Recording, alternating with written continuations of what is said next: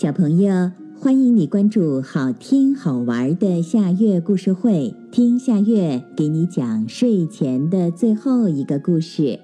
你准备好了吗？现在夏月故事会开始啦！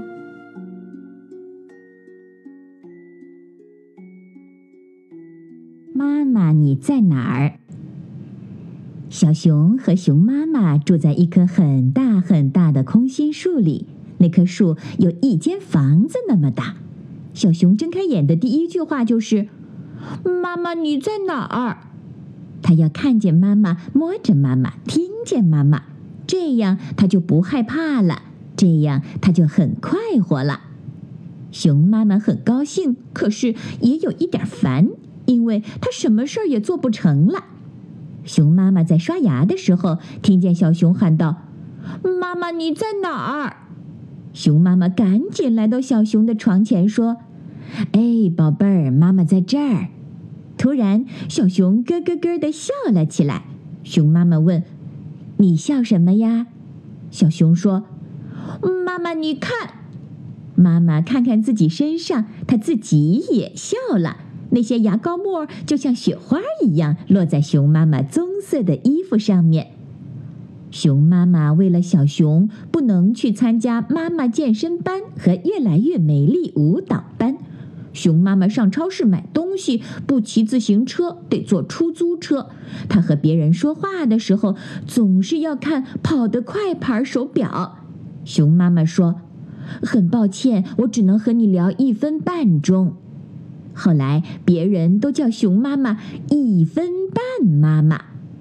有一次，熊妈妈参加妈妈春季越野长跑，这是每个妈妈都必须参加的比赛。跑着跑着，熊妈妈想起了小熊，转身就向家的方向跑去，急得裁判员直吹哨子：“喂，你跑错了，你跑错了！”这样，熊妈妈就成了跑得最慢的妈妈。冬天，一个很深很深的夜里。熊妈妈坐在窗前看外面的大雪，这是冬天的第一场大雪。当雪下的有一尺厚的时候，熊妈妈从空心树里走出来，用一个很大很大的口袋装雪。因为小熊喜欢在火炉子上堆很小很小的雪人儿，喜欢喝飘着雪花的蜂蜜水，喜欢吃雪花饼，还有好多好多雪花做成的甜点。所以，熊妈妈要装好多好多的雪花。熊妈妈清楚，每个孩子都喜欢雪，因为一年只有一次呀。熊妈妈是世界上最能干的妈妈，只有她一个人能把雪花做成孩子需要的一切。这时，小熊醒了，小熊喊道：“妈妈，你在哪儿呢？妈妈，你在哪儿呢？”小熊听不见妈妈，看不见妈妈，摸不着妈妈，着急的哭了起来。突然，小熊不哭了，他听见了一种可怕的声音，呜呜！小熊看见了一百只眼睛，听见了一百种声音，摸到了一百只蚂蚁精，太可怕了！小熊从床上掉了下来，他都不知道。熊妈妈背着大口袋回来了。熊妈妈呼唤道：“宝贝儿，心肝儿，乖乖。”没有回答。小熊在梦里也能听见妈妈的叫声。只要妈妈这样叫它，声音很轻很轻，它马上也能醒来。今天是怎么回事呢？熊妈妈着急了。她到床上一摸，天哪，小熊不见了！小熊，小熊，熊妈妈喊了一百声，这才听见小熊说：“妈妈，我在这儿。”熊妈妈打开灯，哎呀，小熊正坐在地上看着妈妈。小熊的眼泪吧嗒吧嗒掉了下来。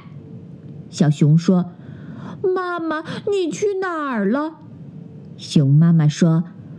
我到一百里远的地方给你找最大最大的雪花去了。